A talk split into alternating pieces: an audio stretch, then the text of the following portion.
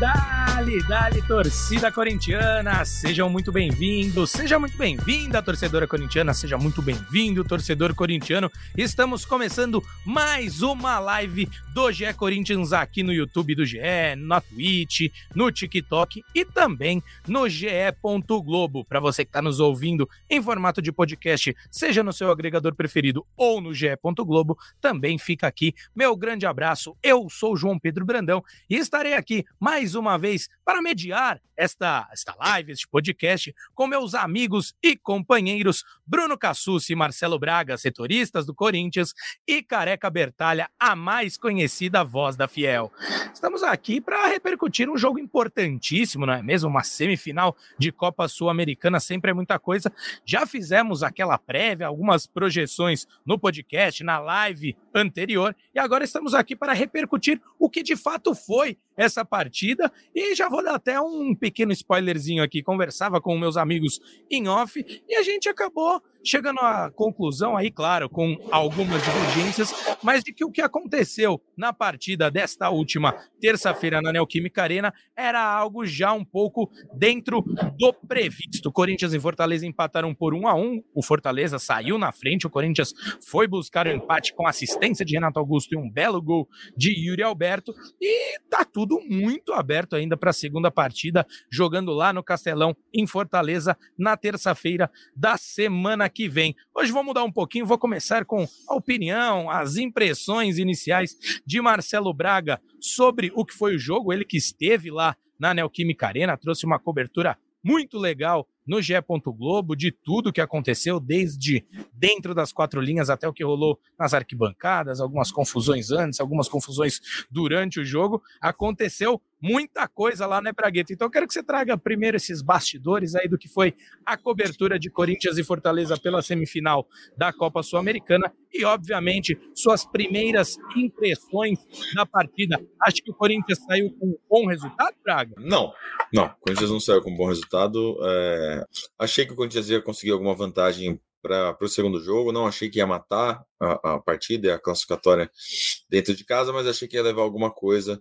Na prática, não leva nada, né? Na prática, o Corinthians chega para Fortaleza é, numa decisão de 90 minutos, jogando fora de casa, num castelão lotado, fervendo, onde é muito complicado de jogar, principalmente contra uma equipe qualificada como é esse Fortaleza do, do Voivoda. É, ontem a torcida deu show na chegada da equipe, né? A Gaviões organizou um mosaico também, que foi é, super legal ali, falando para o time não parar de lutar. Então, é uma festa bem legal. A parte dos sinalizadores ali, eu fiquei, confesso que fiquei com um pouco de, de medo a hora que saiu uma labareda de fogo no meio da, da do setor norte ali. Achei até que poderia é, causar uma coisa pior, com vítimas e tal. Teve uma torcedora que caiu, quebrou o braço, alguns com queimaduras leves que foram atendidos no estádio, mas enfim, parecia que o negócio ia ser pior e logo foi resolvido.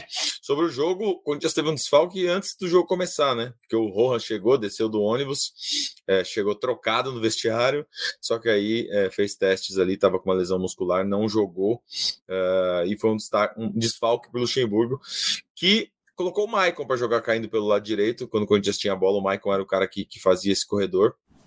É, com Wesley na esquerda, o Yuri mais enfiado. Enfim, um, um Corinthians que, é, que eu não gostei, cara. Corinthians que, que mais uma vez ficou devendo, que mais uma vez mostrou pouco futebol. Acho que o, o, o, Renato, a gente vê que quando a bola cai no pé dele, ele consegue dar alguns movimentos importantes, como ele deu o passe pro, pro gol do empate do Roberto, como ele chegou a finalizar algumas bolas no segundo tempo.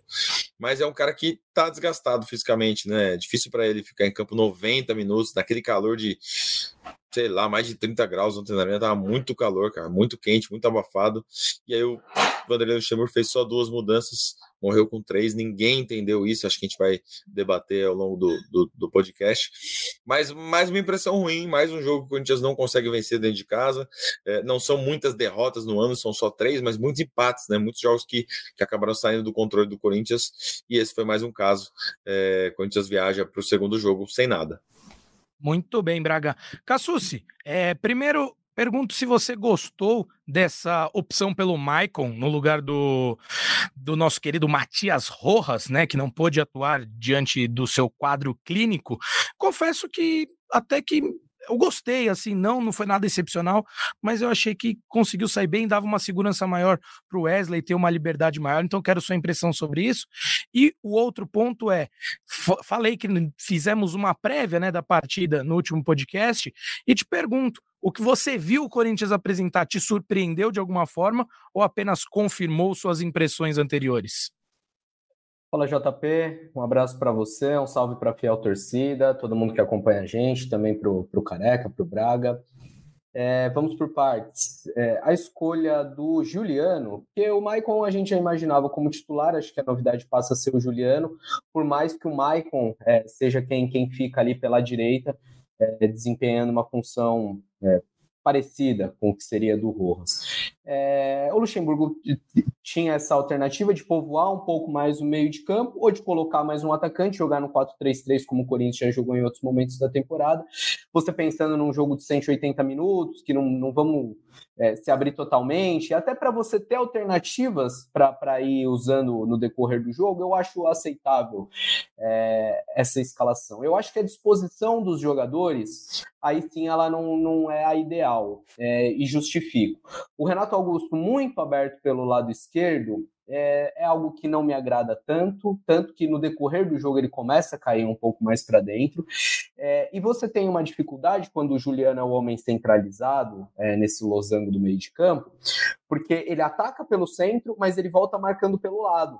E nessa mudança, quando o Corinthians perde a bola e precisa se recompor, eu acho que o Corinthians cede um pouco de, de espaços.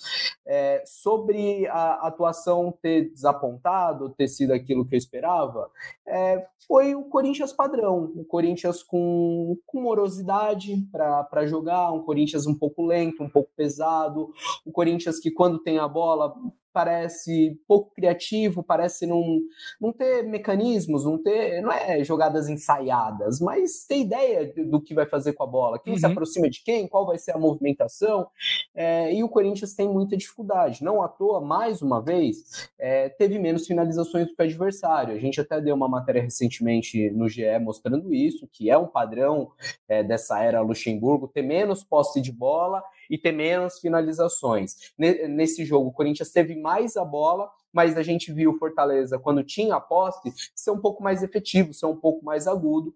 E, e acho que todos esses elementos é, deixam o torcedor um pouco frustrado, né? É, o torcedor chega na arena com aquela atmosfera impressionante, desde a chegada do ônibus, a arquibancada, é, eu não estava na arena, o Braga que acompanhou, mas a gente via pela televisão até o setor leste, o setor oeste pulsando, é, e aí começa o jogo e é o Fortaleza quem tem a bola, não é um Corinthians que, que tenta aquele abafa de começo de jogo, de se mostrar, estamos em casa aqui, quem prevalece é o Corinthians. Então acho que tudo isso gera um pouco de frustração ao torcedor que vai é, depois do apito final, mas acho que também a gente tem que ressaltar o apoio incondicional desde antes da bola rolar, mas principalmente durante os 90 minutos. É, o torcedor tem o direito de cobrar, é, a gente pode até mais para frente aqui no programa é, debater essa vaia, pô, foi só um empate, o Corinthians segue vivo, é, uhum. mas acho que tem, tem um significado de, de não é só uma vaia aos jogadores, só uma vaia ao resultado, só uma vaia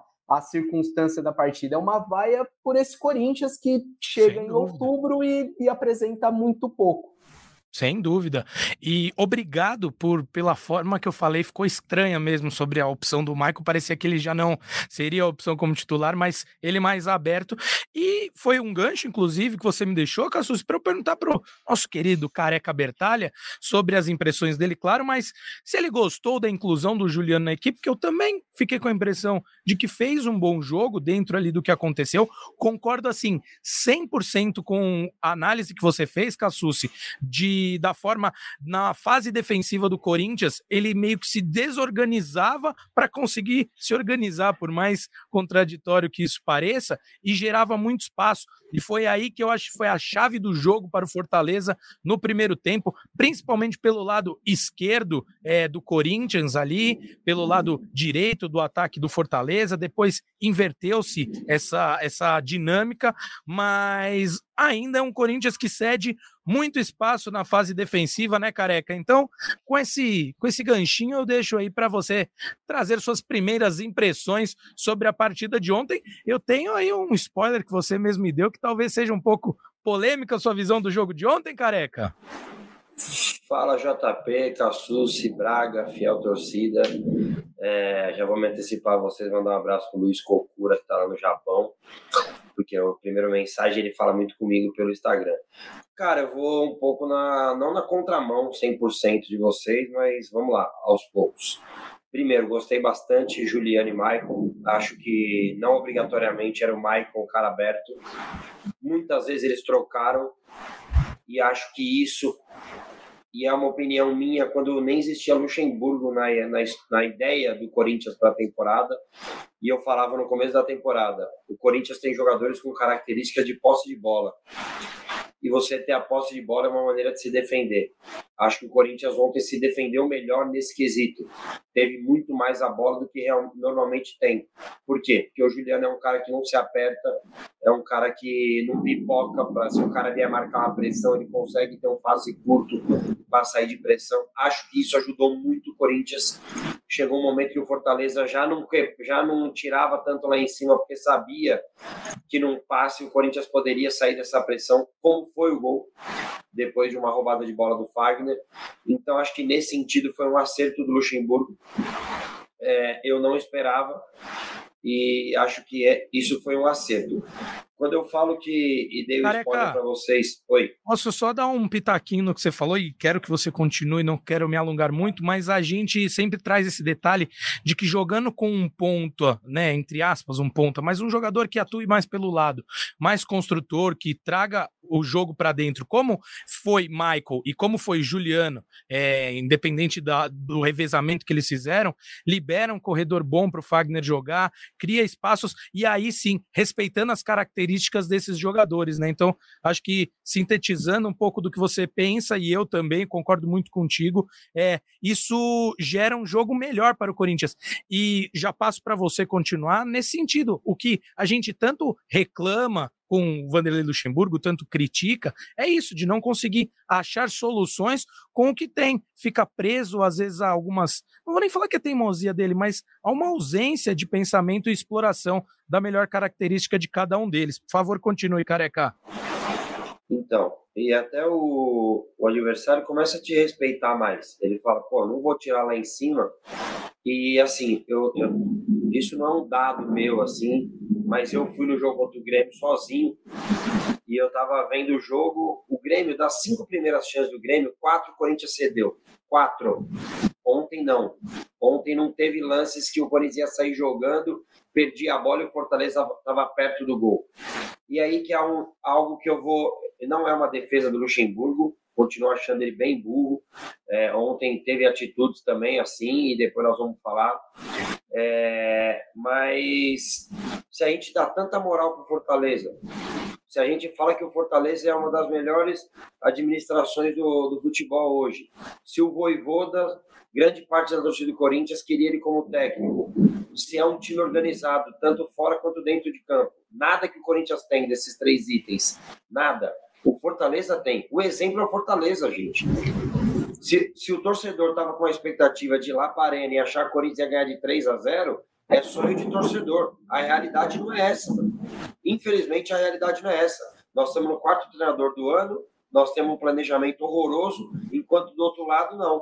É o mesmo treinador há dois, três anos, é uma, é uma diretoria que trabalha séria, que é organizada, e, e, e ao contrário, é o Corinthians. Então, se a gente, se a gente fala isso, não dá pra gente hoje achar que o resultado foi péssimo do Corinthians. Não foi, cara. O resultado Mas, não foi péssimo. Se você quer um torcedor resignado, o torcedor fala assim: não, não tá tudo bem mesmo. Fortaleza tem um trabalho de três anos, a gente tem não. um Willian aqui mudando técnico toda hora, põe eu quero Cuca, que o, o torcedor entenda então, a tá, realidade tá, do clube. Tá tudo bem. Não, a realidade hoje é essa, Cassucci. Eu não estou falando que se o Corinthians for eliminado, tá bom. Nós só vamos saber se o resultado de ontem foi péssimo ou foi aceitável se o Corinthians tiver uma postura de time grande, como eu falei no vídeo no pós-jogo ontem. Se o Corinthians tiver uma atitude covarde, como teve contra São Paulo, Estudiantes, News, aí o resultado de ontem foi péssimo. Se o Corinthians, dessa vez, sem vantagem, porque as outras vezes o Corinthians tinha uma vantagem, hoje o Corinthians não tem vantagem para administrar. Se o Corinthians tiver coragem e eu não estou falando para o Corinthians marcar lá em cima o Fortaleza, mas coragem com a bola, não se apertar, defender tendo a bola, como foi ontem, o Corinthians sim tem chance de classificar no, no Castelão. Nós estamos falando de um jeito, nós, que eu digo, Twitter, porque ontem, a hora que eu dei minha opinião, parecia que eu estava louco da cabeça. Cara, o Corinthians não está eliminado, mano. O Corinthians não está eliminado vai depender da postura do Corinthians. Se o Corinthians for lá jogar o jogo, perder ou ganhar, é do jogo. Só que se chegar lá, for covarde, tomar 30 finalizações, aí, amigo, o resultado foi péssimo e daí nós perdemos em muito tempo o Luxemburgo. Nós estamos falando disso aqui. Assim, cara, Só que, assim, eu, acho que o Corinthians está vivo e não dá para você chegar e, e, te tratar como carta fora do baralho. Ainda mais assim, se tivesse perdido, ainda estaria vivo, ainda mais com empate. É, o Corinthians pode chegar lá, fechar a casinha, caso resolver nos pênaltis, pode achar um gol pode até ter essa postura que, que você está cobrando. Eu quero essa postura mas, aí. Mas eu entendo o torcedor considerar um mau resultado é, quando você pega todo o histórico do Corinthians fora de casa, quando você pega o histórico do Fortaleza em casa, e quando você viu que o Corinthians está acostumado a fazer, quando o que fez em todos esses mata-matas, com exceção do Universitário, que achou o gol no, no fim lá com, com o Rian, o Corinthians sai para os mata-matas fora de casa com essa postura mesmo. O Luxemburgo vantagem, né? que contra São Paulo ele queria, ele ah. queria só perder de um no primeiro tempo. A boa notícia para o torcedor é que o Corinthians não precisa nem ganhar jogo mais para ser campeão, né? Pode é. empatar o próximo levar para os pênaltis, pode empatar a final levar para os pênaltis, não precisa nem ganhar, não precisa nem fazer gol mais até o final da competição que dá para ser campeão. Eu acho que o Corinthians precisa mudar a postura sim, mas eu acho que o Fortaleza também vai mudar, porque o Fortaleza abdicou de jogar no segundo tempo. É, começou bem e tal, depois do empate, o Fortaleza parou de jogar. O segundo tempo foi horrível, né, para quem estava assistindo.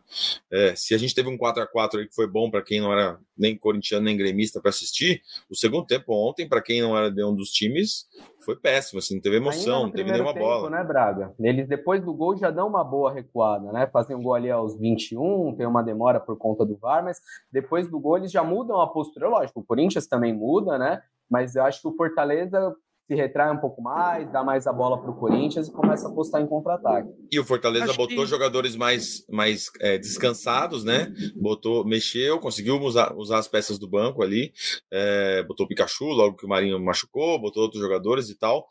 E o Corinthians é, fisicamente deu uma morrida, é, botou o Mosquito e o Romero, que são caras de correria, mas mas morreu, né? O Corinthians não, não, não, conseguiu jogar no segundo tempo. Então ficou um jogo marasminho chato ali. Aí, né? Ninguém esperava fazer gol. Passa, acho que passa muito pelo Luxemburgo isso aí. Aí é o que eu falei, acho que passa muito pelo Luxemburgo. É, ele pode querer tirar o Wesley, mas ele colocar o Romero, ele mostra que ele não quer ganhar. É, eu não entendo colocar o Romero. Não sei se teve alguma ligação com a entrada do Pikachu. É um cara mais associativo ali. Ele quis colocar o Romero. A troca foi péssima. É, aí depois ele, ele faz a troca do Mosquito ali, até corajosa, né? É, porque dele põe o Michael de primeiro. E aí um relato até de um cara que estava na arquibancada. Eu, foram três, quatro, cinco pessoas que eu vi passando mal de calor. E o nosso treinador deixou o nosso time lá, o Fagner com meião arriado, o Bruno Mendes tendo jogado grande parte dos jogos como titular na temporada, Renato, é, o Renato Augusto cara, se arrastando. Tempo, é, foi, foi. É, e ele, ele ficando com três trocas. Não sei se ele achou que poderia guardar o próximo jogo, acumular. É impressionante. Assim, Até a, por isso. A falta de visão do jogo, né, cara? Até por isso, na entrevista coletiva, eu perguntei para ele do Renato, né? Ô, oh, é... tá roubando que eu ia te puxar, hein, Braga? Vai lá, vai lá, vai lá, desculpa. não, não, tô brincando. Só quero dar um pitaco antes da gente entrar nessa seara, porque eu achei muito, muito legal seu questionamento, e o que ele responde ah lá, meio Luxemburgo tal. Então vamos trazer esse ponto, só quero dar um pitaco no que o Cassus falou. Ainda no primeiro tempo, o Fortaleza retrai logo em seguida do gol, porque é algo meio natural. Corinthians tomou o gol, tentou ir para cima, consegue o gol né, posteriormente, mas acho que ainda o Fortaleza tentou jogar um pouco no, no segundo, no primeiro tempo. No segundo, eu já senti uh, um peso de um receio mesmo, assim, do tamanho que esse jogo, a importância que tem para Fortaleza. Não que não tenha para o Corinthians, não que o Corinthians não queira vencer esse campeonato, não é isso que eu estou falando, pelo amor de Deus, fique claro. Mas é indiscutível que essa semifinal de Copa Sul-Americana é o jogo mais importante da história do Fortaleza, do clube como um todo. Isso não sou eu que estou falando, os próprios jogadores falaram. O Caio Alexandre falou isso na coletiva após o jogo, né? Que o jogo da volta vai ser o mais importante. Claro, os dois jogos são, mas o seguinte vai ser mais importante ainda da história do clube. E, e não é o jogo mais importante da história do Corinthians, nem de longe. De novo, atenção, não... gente, atenção.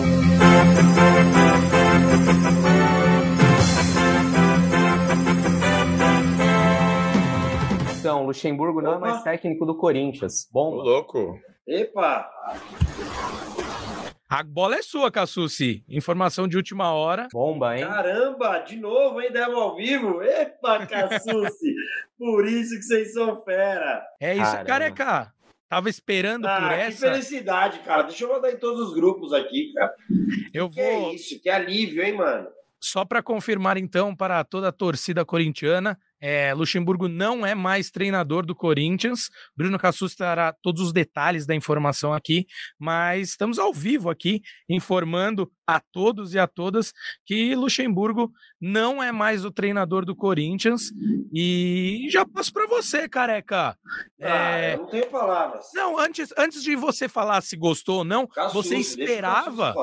Você esperava isso? Cassus, você acha que ainda está apurando quando ele, ah, cara, quando ele tiver apurar, todas então, as informações? é, ele vai pedir passagem aqui, tem a preferência. Mas pergunto para você, cara, que esperava essa alteração de treinador entre um jogo e outro? Não, não esperava entre um jogo e outro, é... mas era algo esperado e desejado há algum tempo, né? Mas é uma diretoria que não dá para esperar nada que você achar estranho, essa diretoria não seja capaz, né? é, entre um jogo e outro, não sei qual é a ideia. Vocês têm alguma relação com Adenor, Bach?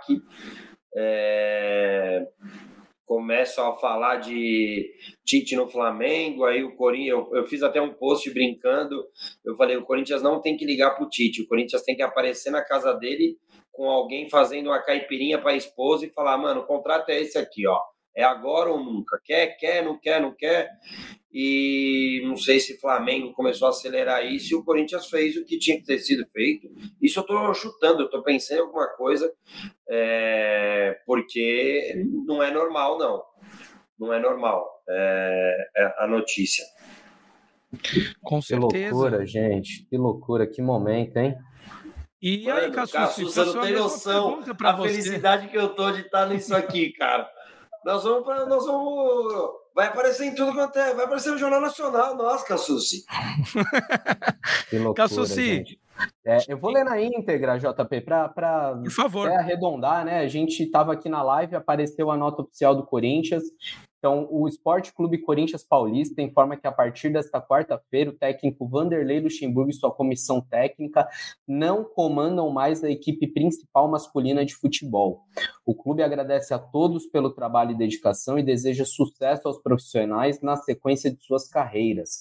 A comissão técnica permanente do Corinthians comandará o treino de hoje.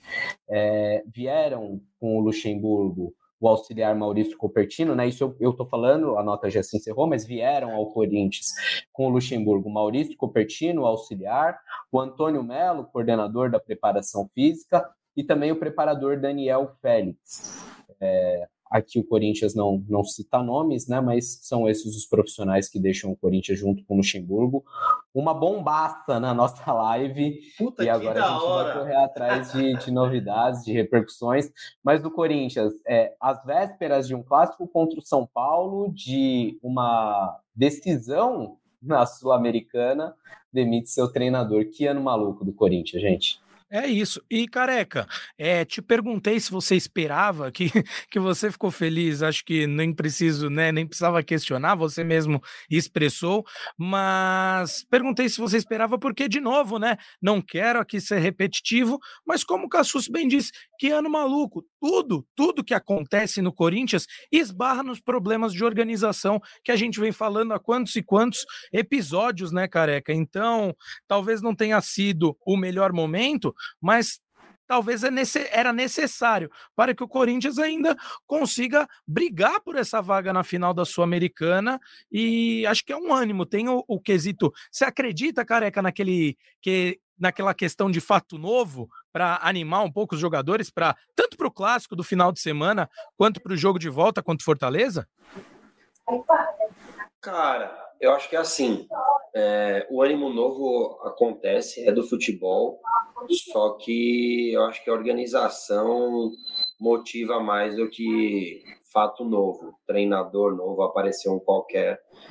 É, ontem um amigo meu, Renato, eu tava indo pro jogo, ele, ele me mandou a escalação, né? Assim que saiu, ele falou, cara, olha os, olha os jogadores, mano. Não é possível que não dá para ter um time para jogar. Não é possível um time que não jogue, sabe? E falando no, no geral, assim, né? O que era o Corinthians nos últimos jogos. É, era complicado de assistir, é que a gente. Vocês trabalham, né? Eu, torcedor, e também levo como um trabalho, mas era complicado. É, e agora, acho que antes do Cassus falar, ó, oh, caiu, eu acho que, sei lá, um minuto antes eu tinha falado que parecia que ele estava largando já, né? É, talvez ele estava. É, a gente não sabia. Exato. É, e, oh, careca, mas eu pego isso que tu falou e, e, e estico, estendo para, para outros jogos, no qual, nos quais ele demonstrava uma postura já de, é, de que estava incrédulo no próprio trabalho, de que não acreditava que ele poderia fazer ainda mais algo para mudar o que, o que a gente estava vendo dentro de campo, não só no fator resultado, mas no estilo de jogo, no que ele gostaria. Era um treinador um tanto quanto um tanto quanto perdido, né? E aí pergunto, Cassu, se você tem essa mesma impressão de que ele já estava um pouco largando, não não vislumbrava mais nada que ele pudesse fazer para melhorar esse time do Corinthians, e o que você tiver de informação nova, vem trazendo que a prioridade é contigo, meu amigo. Ah, agora é eu aqui na live, um olho na live, um olho no WhatsApp web aqui, estamos mandando mensagem para todo mundo, tentando entender esse movimento. É, o que dá para trazer, a gente está, o Braga está tá plugado de novo na tela, e essa é uma apuração que o Braga tinha, eu também ouvi coisas parecidas, é que a, o descontentamento com o Luxemburgo não era de agora, né? Só que o que a gente ouvia, o que a gente imaginava também, é de que essas decisões é, ajudariam a segurar o Luxemburgo no cargo. Quando ele vence o Botafogo, a gente até brincou, bem, agora não cai mais. Porque no jogo contra o Grêmio, quando toma 2 a 0 a gente fala, hum, acho que agora não, de agora não passa. Ele passou, conseguiu um empate. Ele consegue também a vitória contra o Botafogo. Aí a gente fala, bem, até a segunda semifinal ele vai. Depois do jogo contra o Castelão, é, contra o Fortaleza no Castelão, aí é outra história. Mas me, me, me surpreende o, o, timing, o momento da decisão do Corinthians. É, isso, é, essa rejeição que eu citei há pouco, ela se deve não somente aos resultados, a essa falta de evolução, a tudo que a gente já já vinha listando e já vinha falando nas lives, mas também com questões internas. Jogadores que entendiam que os treinos do Luxemburgo já não desenvolviam a equipe, é, a relação com o Bruno Maziotti que ficou desgastada, é, decisões de tanto de escalação como métodos de treinamento, escolhas do Luxemburgo que não agradavam internamente. E o Duílio, é, por mais que ele diga que a decisão final é sempre dele, ele ouve os atletas, né? Mas me surpreende, me surpreende, é uma decisão me surpreende, que há pouco ainda falei com uma pessoa do clube que, que dizia, não, planejamento é ir com o Luxemburgo até o final do ano, a ideia é tentar manter, e aí nem meia hora depois essa bomba. É isso aí. Marcelo Braga está de volta aqui conosco. É, já deu tempo de apurar mais alguma coisa, Braga? Como eu disse para o Cassucci, a prioridade é a informação nas mãos, nos ouvidos, na voz de vocês, meus amigos. É, cara, uh, antes de entrar no ar, eu estava focando aqui algumas notícias sobre o Tite, né? Meu timão até tinha publicado que, que o Corinthians tinha voltado a, a tentar. Lembrando que o Duílio Montreal já tentou o Tite algumas outras vezes durante a gestão. Esse ano, uh, antes do Cuca, depois do Cuca, o Tite sempre foi acionado. E a resposta que a gente teve antes da, do anúncio da queda do Luxemburgo é que não, não tinha nada. Agora eu reforcei uma mensagem para uma pessoa da diretoria, perguntei: agora dá para acreditar no Tite? E a resposta foi não. É... Eu não sei, cara. eu, não, eu, acho que nada é definitivo nesse momento, né? Mas o Corinthians não.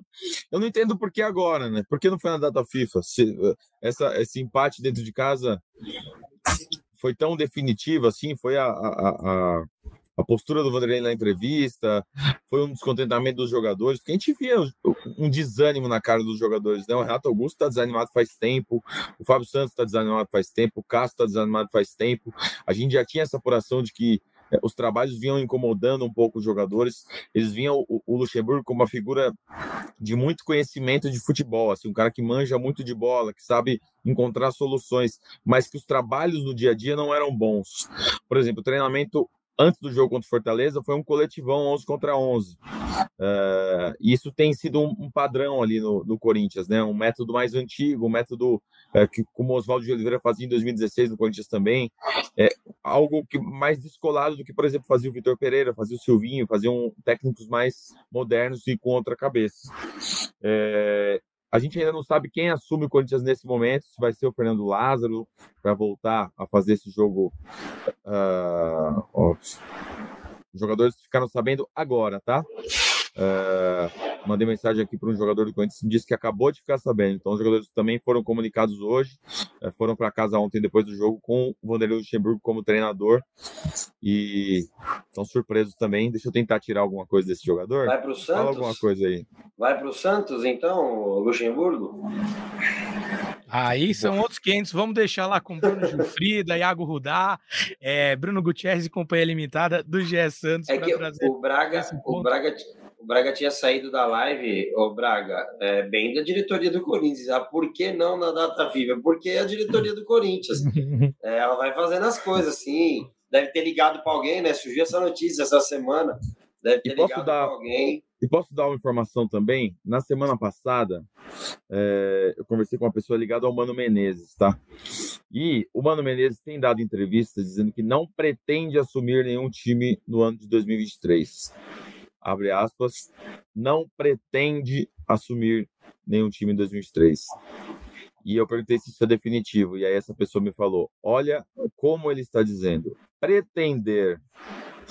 Pretender, meus amigos, eu pretendo perder 5 quilos e entrar no shape em um mês, mas pode ser que não aconteça, né?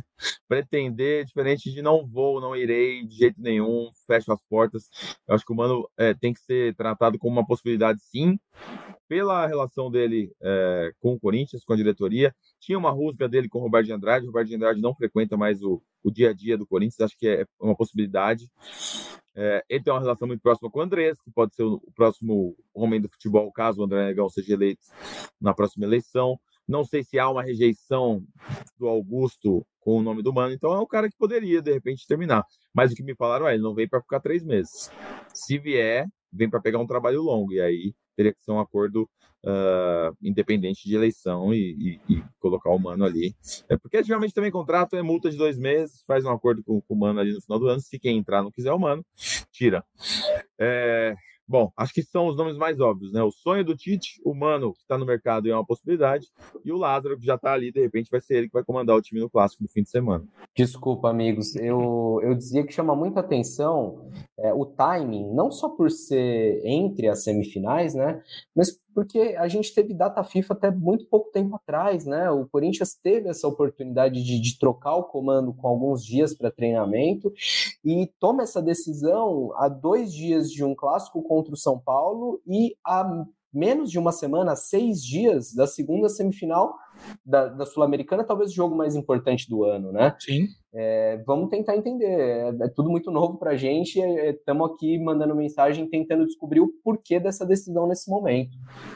E agora dando meus pitacos aí, vocês trouxeram já as primeiras informações. Reitero, não vou deixar vocês de lado aqui. Quando tiver mais alguma informação, se vocês quiserem falar, é só chamar, podem me atropelar, fiquem à vontade. Mas dando meus pitacos aqui, Uh, o Cassucci falou, né, careca? Vou tabelar aqui com você, enquanto isso também, sobre algumas vitórias que deram uma sobrevida ao Vanderlei Luxemburgo no Corinthians. E mesmo com essas vitórias, mesmo o, a iminência da queda antes disso, e mesmo com as vitórias, eu ainda insistia que não acreditava no trabalho do Luxemburgo e não seria uma vitória no Campeonato Brasileiro, ou mesmo uma classificação na Copa Sul-Americana, que me convenceria do contrário. Então, de novo, a gente vai esbarrar na falta de organização da diretoria corintiana, da falta de convicção da diretoria corintiana desde o início ao trazer Vanderlei Luxemburgo e depois nos momentos em que foi mantendo o treinador com essas sobrevidas ganhas diante de algumas vitórias. Então, passo para você já, careca, para saber. Eu, eu tenho uma ligeira impressão de que você vai concordar comigo, mas que não, não vou nem usar esse recorte da data FIFA que o Braga e o Cassus falaram, e entendo o ponto deles que seria um tempo maior de trabalho para um possível novo treinador, mas eu vou além. Essa essa negativa diante do trabalho do Luxemburgo, essa insatisfação já existia. Então, não não consigo acreditar que uma vitória mudasse isso, tanto que diante de um empate, ele acaba caindo. Então, acho que poderia sim, né, Careca, ter, ter sido feito, essa decisão da diretoria poderia ter sido tomada muito antes, muito antes mesmo de ter sido eliminado pelo São Paulo lá na Copa do Brasil. Acho que eu vou até fazer um levantamento depois, Careca, e trago na próxima live, no próximo podcast, que momento a gente começou a falar isso nesses episódios. Eu arrisco a dizer que lá pelo segundo, terceiro jogo do Lucha. Mas concorda comigo, amigo, de que essa essas, é, essas, essas vitórias que o manteram no cargo acabaram maquiando o que ele já vinha fazendo de ruim há muito tempo.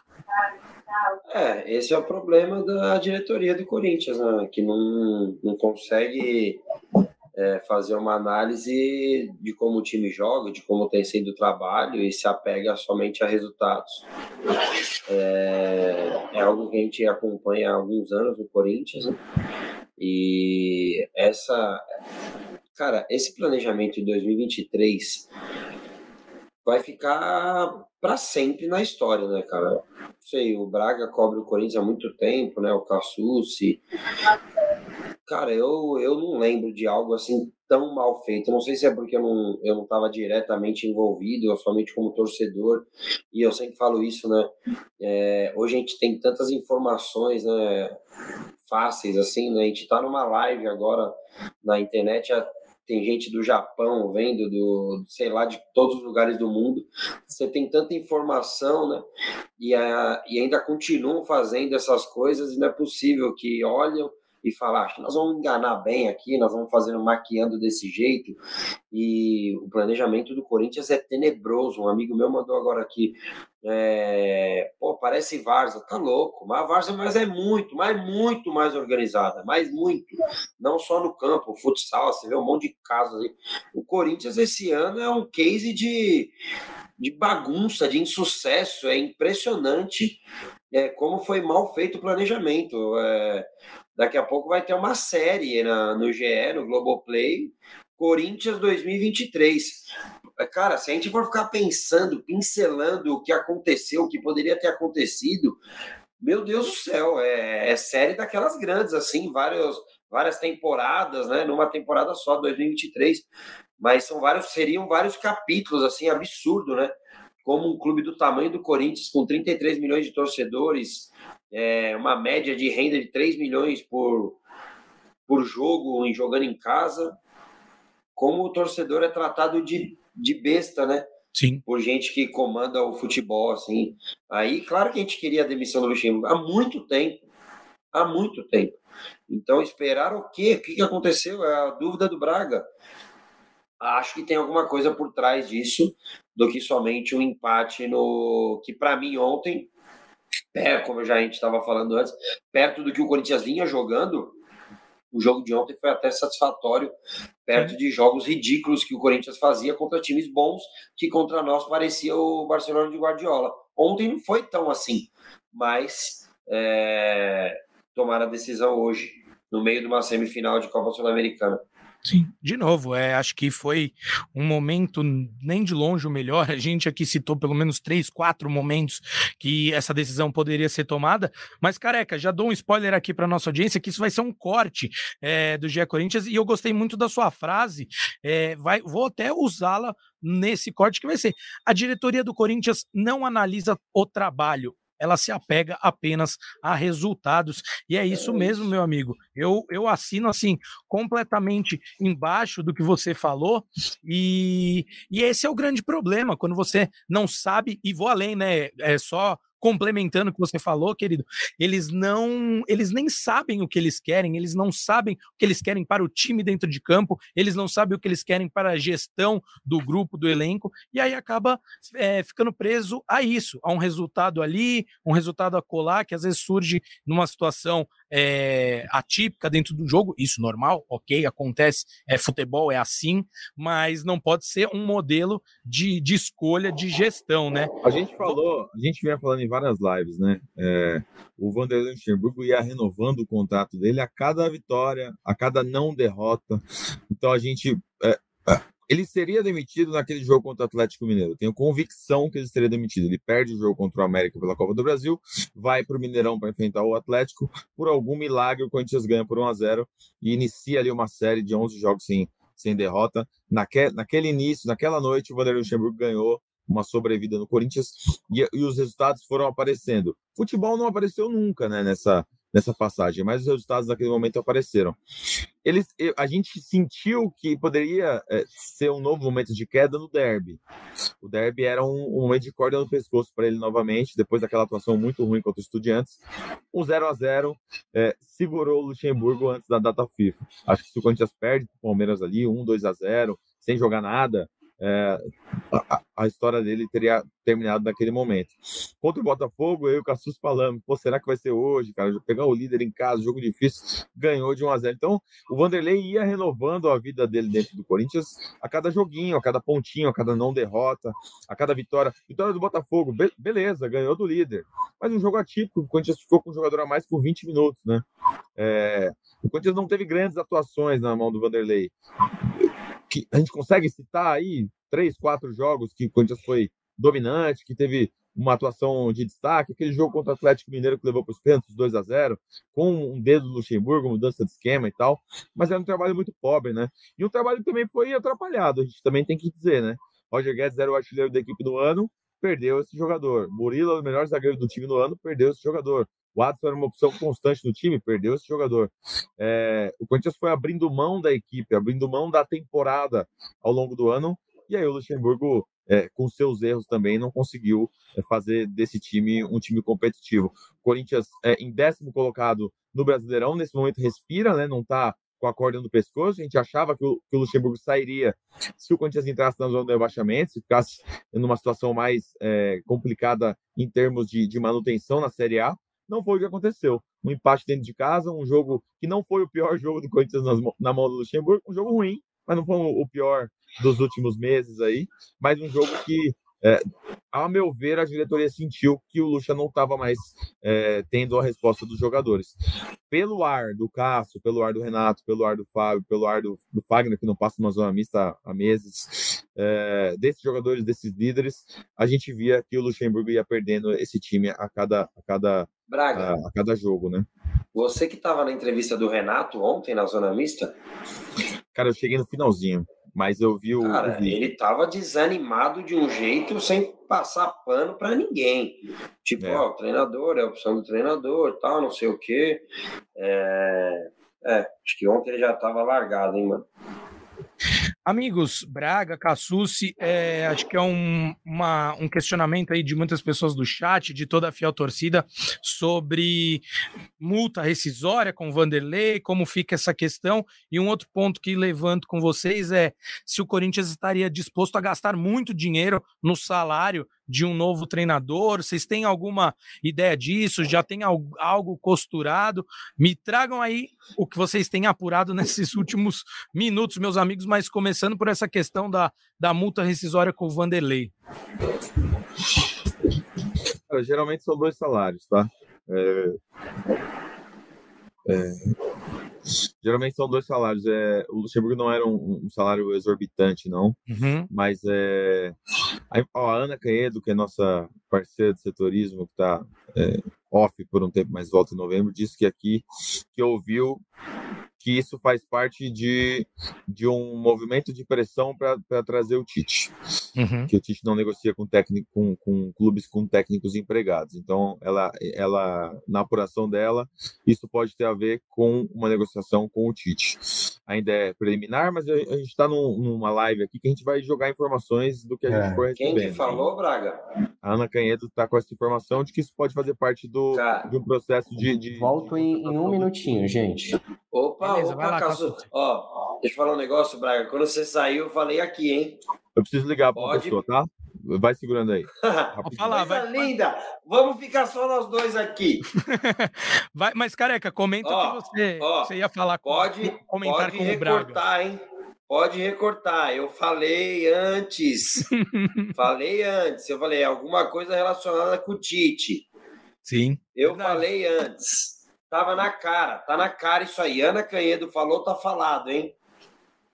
Ô Careca, e, e não era de, de se esperar que, em caso de demissão do Luxemburgo com o Tite no mercado, seria o nome mais procurado, ainda mais diante dessa nova sinalização do professor Tite em repensar o não trabalho dele em 2023 em algum clube é, do Brasil, né? E é natural, diante da ligação que o Tite tem com o Corinthians, que ele seja o primeiro nome a ser procurado, né? Enquanto Marcelo Braga e Bruno Cassucci, galera que tá chegando agora, Marcelo Braga e Bruno Cassucci também estão na live aqui conosco. Eu ia aproveitar o momento para ler alguns comentários aqui também Bora, da boa, nossa audiência, boa, que boa, está muito legal, está muito bacana e muita gente comemorando, na verdade, né? Muita gente endossando o que o Careca falou, né? O Alex Lacerda fala: hoje eu voltei a ser feliz diante desta deste anúncio, né, da demissão de Vanderlei Luxemburgo. O Daniel Macedo também representando boa parte da torcida corintiana, pedindo Tite, por favor. O o Rafael Lima fala o seguinte, ó, Tite já fechou com o Flamengo, os corintianos estão viajando. Isso aí é um papo de anticorintianismo aqui na nossa live. Quem mais? Quem mais está participando? Vicente Picarelli perguntando: e aí, quem vem pro Timão? É isso que Marcelo Braga, Bruno Cassucci estão apurando em primeira mão, mas já trouxemos algumas algumas possibilidades aqui. O Braga falou sobre o Mano Menezes ter indicado que não assumiria um time em 2023, mas que isso é mais um desejo dele, mas que pode sim mudar, e o Mano Menezes é outro treinador que tem muita ligação com o Corinthians, então pode, relembrando, estamos sempre colocando, né, com muita cautela, pode vir a ser um nome procurado. Tite, obviamente, se torna um grande é, nome e um grande desejo, mais do que qualquer coisa, um grande desejo, tanto da, da, da diretoria corintiana, mas principalmente dos torcedores. O Lucas Zenário também participando conosco, é, Lorde, o Cláudio Fernando perguntando se tem boa notícia. Então, fiquem com a gente, vocês estão ávidos por um, por um novo, por uma nova atualização sobre isso. É, fique aqui conosco na live do GE Corinthians. O Diego Mendes pergunta: foi demitido mesmo? Sim, Diego. Notícia oficial é, trazida por Bruno Cassus por Marcelo Braga, já confirmado também no site oficial do Corinthians. Luxemburgo não é mais o treinador do Corinthians. O Felipe Campos fala agora não é hora para o Tite. Vamos ver um comentário que é diferente do que muitos estão falando. Sem time, sem dinheiro, é capaz de não fazer um bom trabalho e parte da torcida ficar com raiva. Careca, você, como nosso representante aqui da fiel torcida, é, vou colocar você em debate aí com o Felipe Campos. E é legal, acho legal ele trazer essa, essa, esse outro lado, porque muita gente está falando com o coração, lembrando de tudo que o Tite já conquistou, pelo Corinthians. Mas você acha que corre um certo risco dele não conseguir desempenhar um melhor trabalho diante não só do que o Felipe falou de não ter time, não ter dinheiro. Time eu até discordo um pouco dele. Eu acho que o Corinthians tem qualidade sim no elenco que não estava é, sendo explorada pelo Vanderlei da melhor maneira, como falamos muitas vezes. Mas você acha que corre o risco do Tite não fazer é, um bom trabalho diante, principalmente da desorganização que o Corinthians se encontra e muita gente ficar com raiva e perder um pouco da idolatria que tem por ele? Eu penso totalmente ao contrário e acho que é, o Tite é justamente para isso. É, primeiro que é um treinador das duas últimas Copas do Mundo, né? E daí vão falar, ah, mas não ganhou, mas o trabalho muito bem feito, né? É, então acho que é um cara com tamanho para organizar muita coisa que precisa ser organizada, que vai ter umas costas largas para servir de para-raio mesmo, para o torcedor já não querer troca a cada cinco ou seis jogos de qualquer treinador que vier, é, porque essa é uma dificuldade também do Corinthians. E, cara, é um sonho. É, juro que eu recebi muitas perguntas esses dias, falando, mano, se ele for pro Flamengo tal, vai mudar a idolatria. Acho que se o Corinthians não tiver procura, não procurar ele e o vier o Flamengo, cara, não mudaria em nada. Mas se o Corinthians procurasse e eles optassem pelo Flamengo, eu como torcedor não iria entender e pronto. É, e acho que até falei aqui, né, que fiz um post que o Corinthians tinha por obrigação procurar o Tite, não só ligar, não só mandar uma mensagem, né, oi sumido. tinha que aparecer lá na porta da casa dele e, e fazer uma proposta séria, como parece que tinha sido feito numa das vezes aí durante a temporada, né? É, e, pô, seria demais ver o Adenor de volta. Eu não tenho roupa para isso, cara. Não tenho roupa para isso. Caso saia alguma notícia aí, Braga, Cassucci, me avisa que eu vou ter que entrar numa dívida aí, mas preciso comprar uma roupa bonita. Um smoke para não receber. pode duvidar de nada, né? Mas o Tite falou que poderia ser chamado de mentiroso se ele assumisse algum clube no Brasil em 2023. Deu inúmeras entrevistas falando isso. Eu aceito, não sei aceitar é, assumir agora. O, o Cassucci, mas até. Pode não ir pro Flamengo, né? É, então, essa postura dele tem mudado diante de tudo o que aconteceu. E vamos lá, estamos agora em setembro. Vale lembrar que até o fim de agosto é, era o início da temporada europeia. E todo mundo sabe que o desejo do Tite era trabalhar no exterior, o início da temporada europeia e de tantos outros mercados. É, creio que essa postura dele de repensar um trabalho no Brasil passa muito por isso, né, Braga? Por Cara, não ter. Na verdade, recebido é. uma proposta de fora, enfim, que, que lhe agradasse, mas manda, vai que é tua. Ele queria muito Europa e a Europa não, não veio, né? Os grandes centros não vieram. É, teve a sondagem do Al-Hilal e não, e não se desenvolveu. O que o Tite não queria no meio do ano era pegar uma temporada de 2023. Se ele assumir em julho, ele tem compromisso de Copa do Brasil, é, Brasileirão, Libertadores, Sul-Americana, tal. É, ele chegando agora é um projeto 24, porque é um projeto de um jogo de dois jogos de Sul-Americana e classificações de Libertadores pensando no 24. São o quê? 15 jogos? Se muito. É, é, é um projeto fim de 23 e início de 24. Lá em julho era um projeto de 23, né? Então, assim, é, ele, ele falou isso, né? Se eu assumir, vamos me chamar de mentiroso, pode me chamar de mentiroso e tal, tal. Mas eu acho que ele tá pensando mesmo no ano que vem. É, eu tô começando a acreditar, cara. Sinceramente. Porque. Porque era fala, muito fala, improvável, né? Que o, que o Tite assumisse é, um compromisso no Corinthians nesse momento. Com o Luxemburgo empregado, sem perspectiva de sair, com o Flamengo em cima.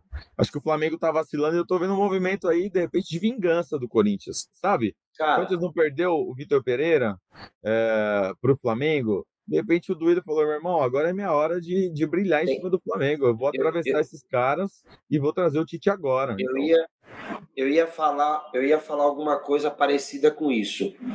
É, o Tite e eu, é, eu já amo ele, né, cara? Isso é claro, tá no meu. Mas assim, ele, eu acredito no que ele fala.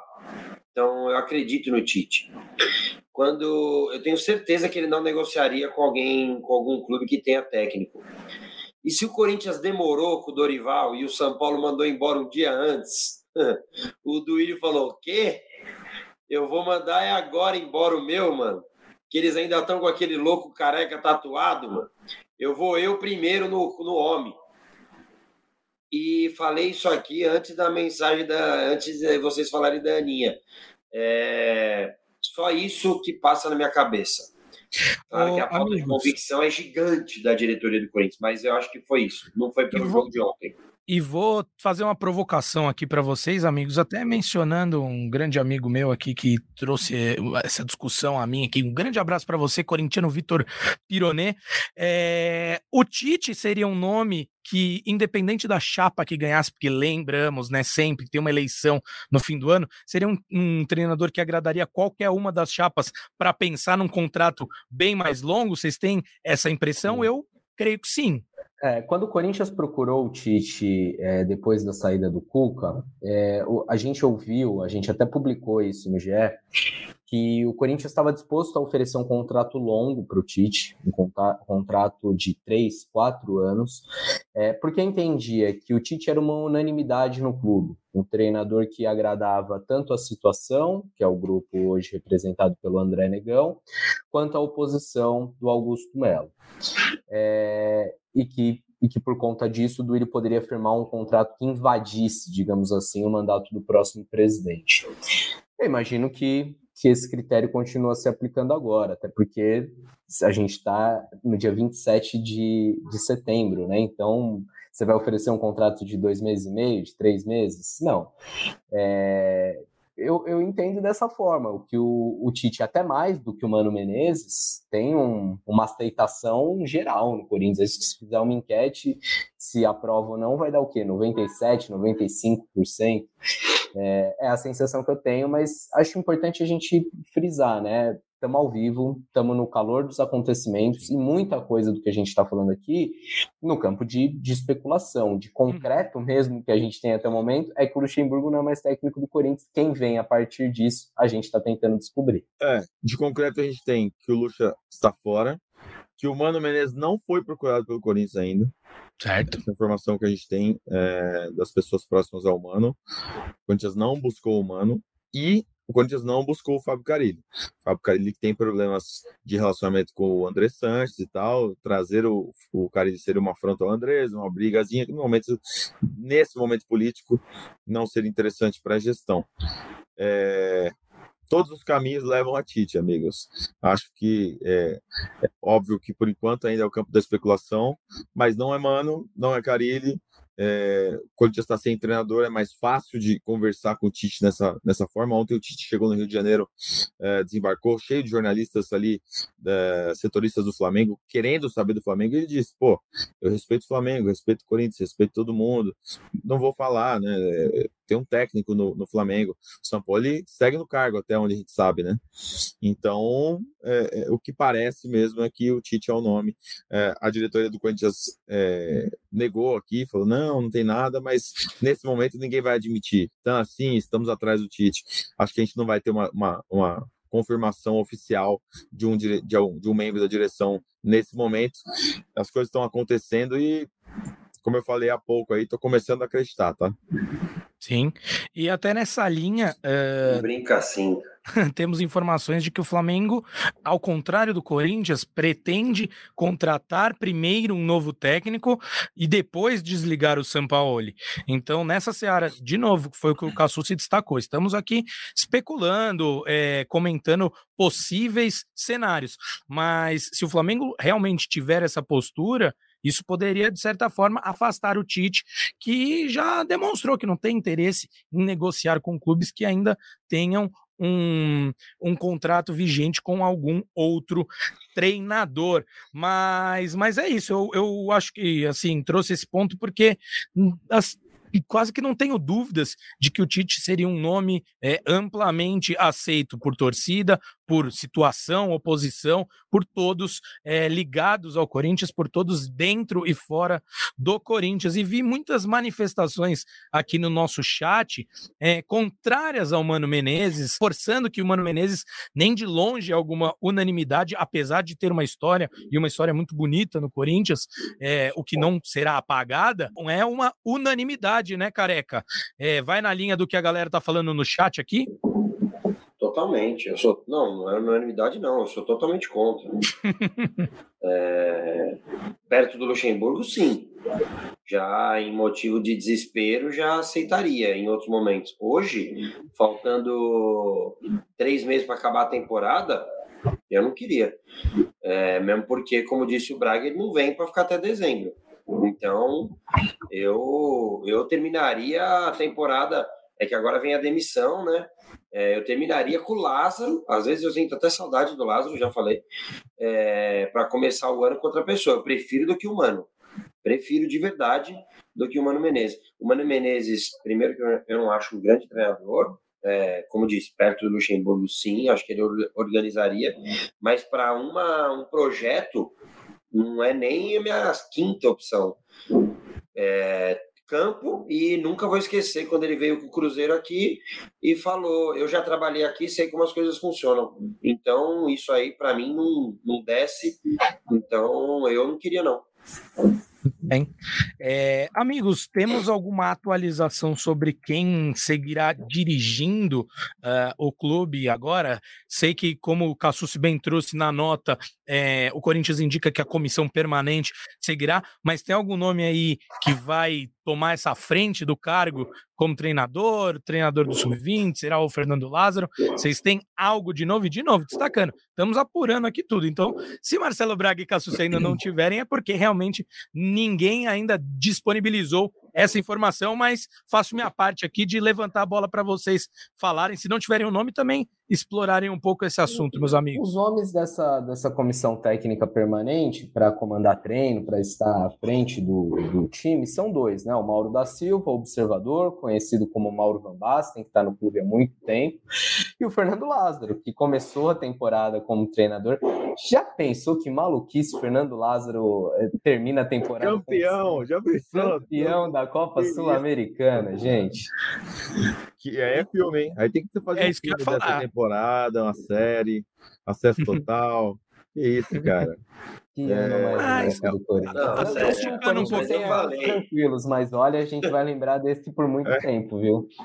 Eu lembro vocês dois, Braga e Cassucci, no começo do ano, é, eu falando para vocês e para Aninha que o ano ia ser complicado, vocês, mano, vocês não sabem o que é isso, cara, é que vocês falando para mim e tal. Acho que nem os piores sonhos, hein?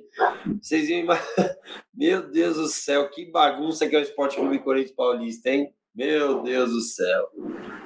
É isso aí, meus amigos. Muito muita gente aqui acompanhando a nossa live. Quero fazer um agradecimento especial a você, corintiano, a você, corintiana, que está aqui prestigiando o nosso trabalho, é, está atrás de informação, obviamente. Então, reitero aqui: Luxemburgo não é mais técnico do Corinthians, como está na nossa tarja.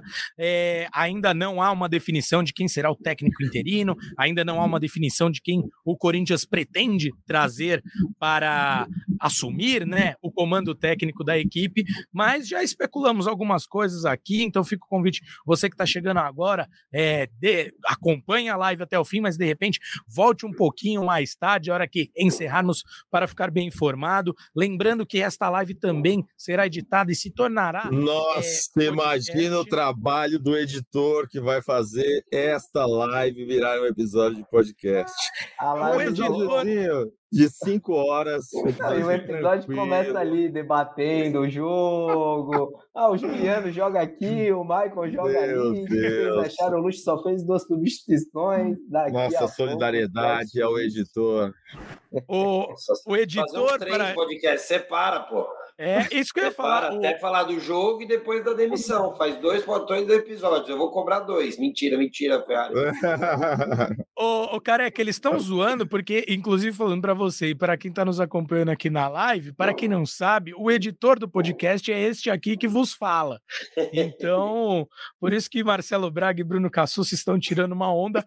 Realmente, é, não é uma má ideia, viu, careca? Fazermos duas edições, uma falando ali sobre o jogo e uma edição extra e exclusiva para falar aí sim da demissão de Vanderlei Luxemburgo e de toda a sua comissão, né? Maurício Copertino e Companhia Limitada, que estavam junto com o Luxa nesta missão. Marcelo Braga, Bruno Cassucci, tem mais algo aí a acrescentar. Já estamos também caminhando é, para a parte final da nossa live, né? Mais uma live para lá de especial com informação da queda do Luxemburgo ao vivaço e de novo a, a preferência de vocês. Então, se tiverem algo que queiram Cara, eu acho que o editor não vai ligar se a gente ficar mais umas cinco horinhas online aqui ao vivo, esperando alguma coisa acontecer.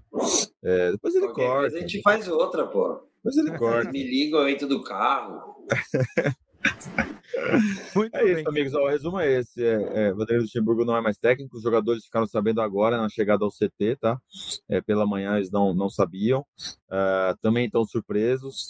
É, ainda não sabem quem vai ser o novo técnico também. O Corinthians treina agora, começou agora, né? Três e pouco treinamento de representação. Tá chovendo aqui em Guarulhos, então como eu moro próximo ao CT, lá também está chovendo.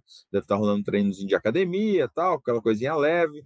Fernando Lázaro e Mauro Silva devem estar comandando essa atividade, é, porque é, além do Luxemburgo saiu, saíram o Melo, né, o Antônio Melo, que é o Melo, qual que era a função do Melo? Ele é preparador físico, é chefe de preparação, né? É, Você lembra é a nomenclatura? Coordenador da área de saúde, né? É.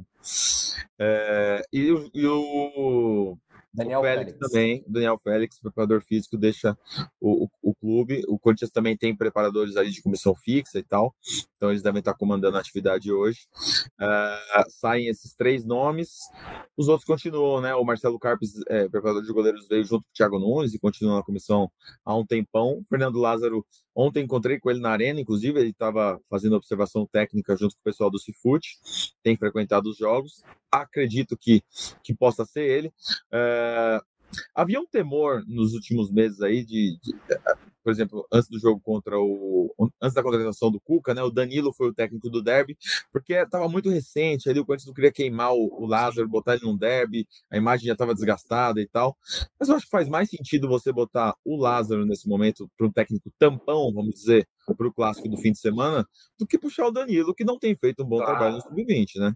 É, então, é, acho que o caminho mais natural e mais lógico é o Lázaro assumir no Majestoso, enquanto a diretoria trabalha nos bastidores pelo treinador Braga. Pelo futuro treinador do Corinthians. Siga lá. Braga e Cassucci. Sério, eu tô rindo aqui de vocês dois, cara. Vocês precisam assistir a live. Vocês, caras e bocas, acho que mexendo em celular, conversa paralela. Mano, o Braga tem uma hora que tava olhando pra cima. Eu falei, cara, onde esses caras. Ainda bem que vocês não estão na redação, cara. Tá muito engraçado ver na cara de vocês. Uma hora olha pro lado, uma hora olha na lateral aqui. Mano, quantas telas? Mostra aí bastidores. Vocês não estão. Acabei de lembrar que eu tinha um compromisso às oito da noite. Eu vou, Nossa cancelar. Senhora, vou cancelar. Cancela. Era, era, era um. Ou era o quê? Um... Não, coisa leve, coisa tranquila. Ah, coisa leve. Um negocinho. É. O legal, o legal é que o... é uma forma curiosa de cancelar um date ao vivo para 2.700 é pessoas simultâneas, Ai, cara, Marcelo Braga. Um recorde na live do GE e o senhor está simplesmente é. cancelando um date. Cancela aí, Dessa forma. Eu estou na minha semana de aniversário, entendeu? Não era um date, era um encontro com um pessoalzinho ali e tal, mas. Ia acabar rolando um date. É ah, você está com uma grande expectativa sobre isso. Vamos pensar no técnico do Corinthians, que é o grande assunto desta live. É Cara, que delícia de live. Quem hein, está, Bruno, Bruno Cassus. Isso é pra quem, né, careca? É. Mano, sem sacanagem, ô Cassuzi. É. Mano, eu queria muito ver. Vira a câmera aí, que dá pra mostrar os bastidores? Cara, você deve ter quantas telas abertas aí. Mano, não, sei que não, é celular só. É, não para no Mano, celular. Aliás, uma informação. Uma informação que, que pode significar alguma coisa e também não pode significar nada. Bomba, cadê? Cadê? Põe pan aí, Bota pan aí, bota pan. Pera, agora, eu vou, agora vocês me pegaram Pô, desprevenido na, na sonoplastia. O, o JP tem uma buzina de vendedor de algodão doce que ele faz ali para fazer o pan. Cadê? Ai, meu Deus. Olha. Atenção. Informação. Essa informação. Traga, Bruno Cassucci. Antes é, da live, quando eu e o Braga começamos a apurar essa, esses rumores do Tite, é, e, no primeiro momento minimizaram para mim, falaram, não, mas uma coisa não tem nada a ver com a outra e pode ser que não tenha mesmo. Mas a informação é: ah, o empresário do Tite, Gilmar Veloz, esteve na Neoquímica Arena na noite da última terça-feira e assistiu em loco o empate entre Corinthians e Fortaleza. Gilmar Veloz também é empresário do Carlos Miguel, e aí quem quem me confirmou essa informação falou assim: não, mas uma coisa não tem nada a ver com a outra, não tem nada a ver de Tite. Ele foi lá e assistiu o jogo, tava no camarote, assistiu o jogo, foi embora para casa. Fica aí o registro. Tite, sabemos, está no Rio de Janeiro, com a Rose, com a sua família. Gilmar Veloz esteve em Itaquera e a gente segue em busca de mais informações. Sério, gente, tô me sentindo mal, hein? É, mas as informações aqui que convergem são, como o Braga falou, nada de concreto, mas, mas parece que pode, pode dar bom, né? Tem indícios de o que se tinha há algumas semanas atrás para o que se tem agora é um cenário muito diferente e muito mais esperançoso, né, Marcelo Braga? Uh, eu não sei o que você falou, cara. Eu tava lendo mensagem aqui. eu falei que. Certeza, é, foi alguma coisa muito importante. Não, cara, o que... que me disseram é: a informação que chegou para os jogadores é que possivelmente será Tite ou Mano. Perfeito. Essa é uma informação de uma pessoa próxima a um dos jogadores é, com quem eu converso. Ou Tite ou Mano é a expectativa dos jogadores, tá? É, e como eu falei há pouco, o staff do Mano disse que ele não foi procurado até o momento. Então, amigos, é, tirem suas tudo... próprias conclusões. Exatamente, não estamos afirmando nada, mas foi, foi, era exatamente isso que eu tinha dito, é, Braga, que não é nenhuma informação concreta, mas que as informações apuradas por vocês é, vão convergindo para um cenário de ao menos uma procura, uma proposta para o professor é. Porque assim, ó, o que a gente tinha de informação de bastidor é, que vinha se desenhando, óbvio, tem uma eleição no dia 25 de novembro, né? É, pensando no cenário de continuidade da situação, caso André Negão seja eleito e Andrés seja o homem do futebol, havia é, um tipo de conversa para que o Mano assumisse. Era um caminho muito natural que o Mano Menezes voltasse a ser técnico do Corinthians no ano que vem. Uh, pela relação dele com o Andrés, pela relação dele com o clube, por ele estar desempregado, por não estar disposto a pegar qualquer trabalho nesse ano. Então, uh, se desenhava um Corinthians de Mano Menezes no ano que vem, se a situação uh, vencesse a eleição. É, a eleição dia 25 de novembro, Augusto Melo e, e André Negão vão concorrer, são os dois candidatos nesse momento.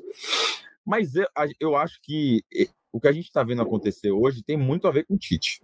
Muito a ver com o Flamengo se aproximar do Tite, com o Tite ter dado um passo atrás e falado, ei, Flamengo, vocês estão. Vocês têm técnico. Eu não vou conversar com vocês. E eu, e eu acho que essa coisa do, do VP, que parece uma bobagem, não é bobagem, cara. É, é, é o Duílio, talvez, tentando querer, tentando dar um chapéu no Flamengo, como o Flamengo deu no Corinthians. Porque foi um chapéu, né? O VP saiu, falou: não, vou voltar para Portugal, e o Flamengo, nos bastidores ali, alinhou a contratação do VP. É, eu acho que tem muito a ver com uma vontade também da volta do Tite e, de, e desse chapéu no Flamengo. É, eu, como eu já falei, é, eu estou repetindo porque a audiência vai é, Rotativa. Aqui, né? Muita gente tem assistido, assiste a gente, assiste um pouco ali, assiste a TV, assiste não sei aonde. Eu estou começando a acreditar nessa possibilidade de Tite sim, tá? Acho que vai depender muito do que ele quer para a carreira dele, mas eu consigo enxergar essa possibilidade de, de, de Tite no Corinthians sim. Vamos ver como, como as coisas se desenham. E eu tenho um áudio para ouvir, vou mutar o microfone. Muito bem, eu tenho a mesma impressão de Marcelo Braga, algumas informações também apuradas aqui, claro, um volume muito menor do que de Marcelo Braga e Bruno Cassucci, mas que pode ser sim uma possibilidade. Cassus, tem mais algo a, a, a, tratar aqui, a trazer para nós? Senão, já vou encaminhando para o final da nossa live, que foi para lá de especial hoje, né, meu amigo? Vamos lembrar por muito tempo dessa live aí. É, acho que se a gente quiser ficar mais um tempinho no ar, quiser debater mais, um, um ponto que, que dá para debater é Fica algum legado do trabalho do Luxemburgo no Corinthians? E eu acho que fica, fica um pouco. É, o, a utilização dos garotos da base não é um legado só dele, a gente tem que ponderar que muitos garotos já vinham sendo preparados, mas acho que também teve coragem do Luxemburgo de, de pensar alguns meninos, e o principal nome deles é, é o Gabriel Moscardo, que estava na base, que raramente treinava como profissional, e o Luxemburgo buscou, colocou como titular, é, bancou na, na equipe um, um achado. É, como eu disse, não é só dele esse mérito, mas, mas é preciso reconhecer a coragem que ele teve. E, e acho que tirando isso, muito pouco, muito pouco, né? em termos táticos, em termos é, de, até de continuidade para o próximo técnico aí que chegar, não, não tem tanta coisa para se aproveitar desse trabalho do Luxo. Queria te ouvir, careca, a respeito disso. Concordo 100% sobre a base, é, principalmente com o Moscardo. O Wesley, acho que o próprio Wesley, né, demonstrou ali gratidão por ele, né, num gol, se não me engano, contra o Estudiantes. É, até uma cena bem bonita que eu falei aqui. Mas. E também faz parte. Eu ia até dar falar que ele sempre dava uma puxada de orelha, né, no Wesley, mas acho que faz parte também do aprendizado faz parte com o moleque, então principalmente o Moscardo e também o Wesley, acho que tem muito do Luxemburgo nisso, é uma característica dele, né? É, mas a parte de campo concordo também com você, acho que muito pouco. É, ele não conseguiu fazer um time antes da demissão, eu já tinha falado aqui, um time que você olha e poderia render mais, poderia fazer jogos mais agradáveis, poderia é, ter ideias de jogo, e o Corinthians é um abismo de ideias. Né? Então acho que no campo não tem muito que, que aproveitar do Luxemburgo, não.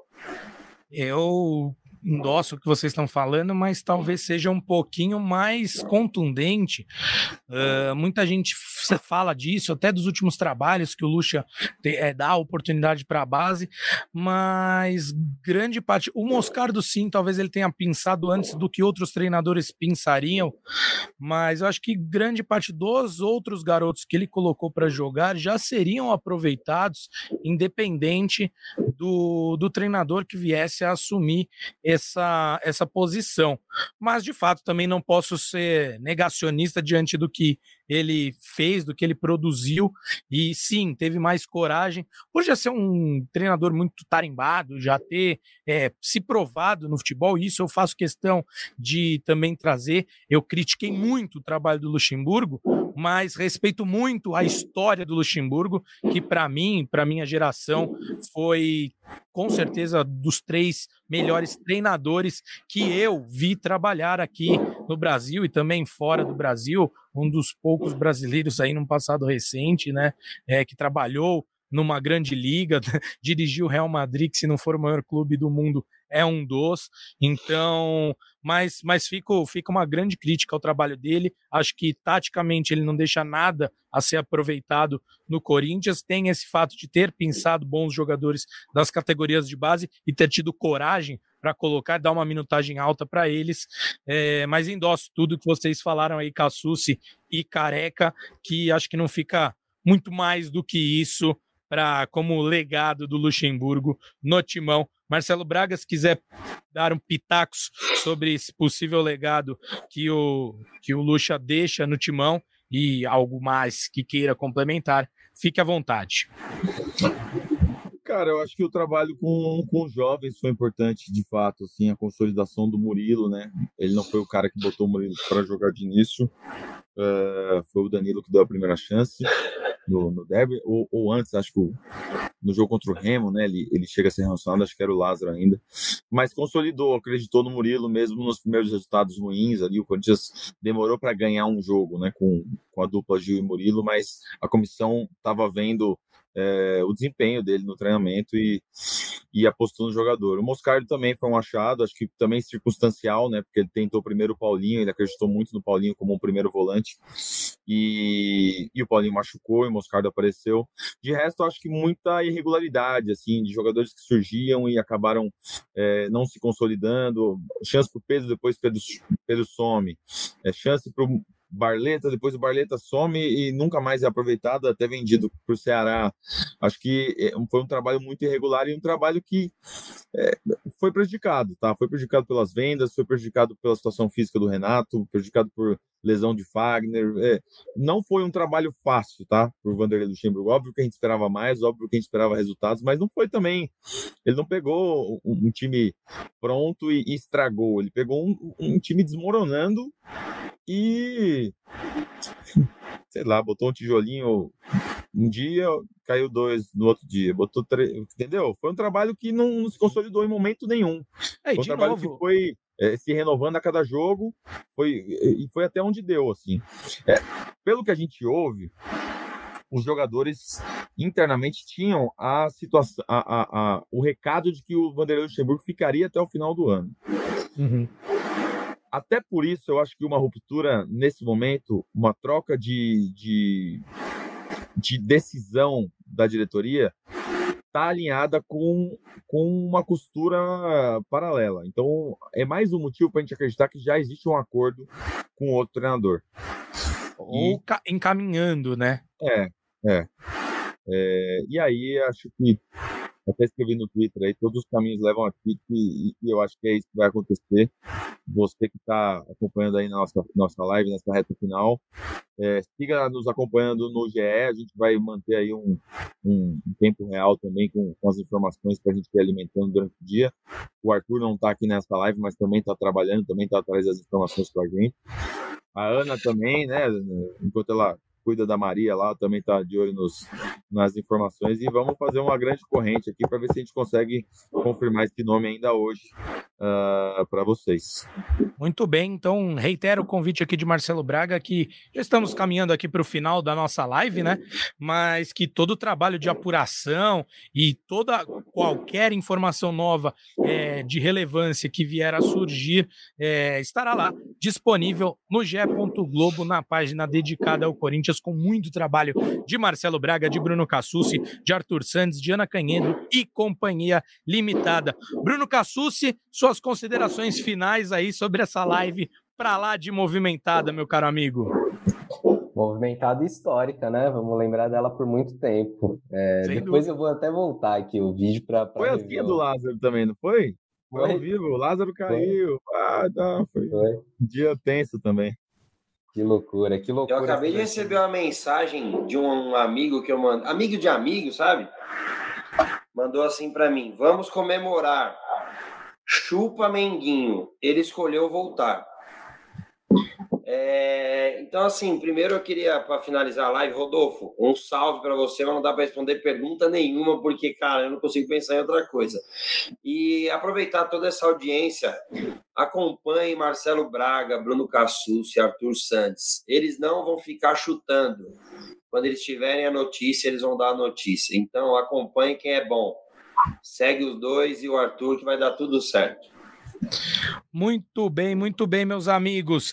Bom, é, quero agradecer demais a audiência que esteve presente aqui conosco, uma audiência recorde para uma live histórica, como trouxe Bruno Cassucci, é, trouxe apuração ao vivo, o jornalismo como ele é, foi aqui. Então, essa foi a grande, a grande, o que podemos tirar aqui dessa live, das caras e bocas de Marcelo Braga, de Bruno Cassucci, de Careca Bertalha e também as minhas, não é mesmo? Estávamos todos é, tentando trazer o máximo de informações que temos, também sempre com a cautela de não trazer nada de equivocado para você, corintiano, para você, corintiana, que nos acompanha também com muito compromisso com a verdade. Se você gostou dessa live, meu amigo, minha amiga, deixe seu like aqui, essa live que teve tanta audiência, muito legal, muito bacana. Deixe seu like aí, porque assim apoia o nosso trabalho, não só o trabalho dessa live, mas de tudo que a gente faz aqui no GE. Lembrando, se você não é inscrito, se você não é inscrita ainda no canal do GE, se inscreva, ativa o sininho, porque a cada live, a cada novo vídeo que a gente subir no GE, vai aparecer para você. E também fica o convite para você, amigo e amiga que está ouvindo via podcast, seja no GE, seja no seu agregador preferido, para que siga o podcast do Jetmão ou assine o feed, a depender do seu agregador, porque assim que aparecer, assim que disponibilizarmos um novo episódio, aparecerá o, um novo episódio já na sua timeline ali, no seu feed, para que você escute e não fique por fora de nada, meus amigos. Então é isso, um apanhado geral aqui para quem está neste finzinho de live. Luxemburgo não é mais o técnico do Corinthians. É treinador não suportou aí este empate, mas falamos muito, exploramos a live. Se você está chegando agora, volte um pouquinho, reassista, porque debatemos muitos motivos da demissão do Lucha, o timing, se foi o melhor ou não, mas, mas tem muita coisa boa aqui nesse quase uma hora e meia de live hoje que fizemos, uma live para lá de especial, pedia que fosse diferente do convencional. E também para os interessados falamos um pouquinho ainda assim do jogo entre Fortaleza e Corinthians pela semifinal da Copa Sul-Americana. Cassucci, sei o Careca acabaram debatendo ali no finzinho, tinha mais algum recado final ou posso dar por encerrada esta live histórica aqui do Timão? Acho que é isso, amigos. Seguimos atrás de mais detalhes, mais informações. Certamente, ainda hoje teremos atualizações na página do Corinthians no GE. Globo. Então, fiquem ligados lá. Também na programação do Sport TV, enfim, é, dia agitado, mais um na cobertura do Corinthians. Muito bem, Bruno Cassus, é isso. Então, lembrando que não há nada definido para nem quem será o técnico, a figura de técnico que ficará na beira do campo neste time de interinos aí na comissão permanente, ainda não temos a definição. Tampouco quem será o próximo técnico efetivo do Corinthians, apesar de termos aqui repercutido que é, corintiano pode começar a sonhar com a volta do professor Adenor Bach, vulgarmente conhecido como Tite, mas nada de concreto ainda. Mas, assim, desenhos e desenhos se encaminham para que o Corinthians, ao menos, se aproxime do Tite. No mais, quero agradecer todos e todas que estiveram conosco nessa live, como eu disse, audiência histórica aqui para um dia histórico, como não poderia ser diferente. Deixe seu like, siga é, o feed do GE nos agregadores preferidos, se inscreva no canal do GE no YouTube, é, siga o GE no TikTok, porque as lives também são transmitidas pelo TikTok, na Twitch também o mesmo procedimento. Um abraço para todos e todas, um beijo no coração, muita fé aí neste novo Corinthians com um possível novo treinador muito próximo aí. No mais, um tchau, tchau.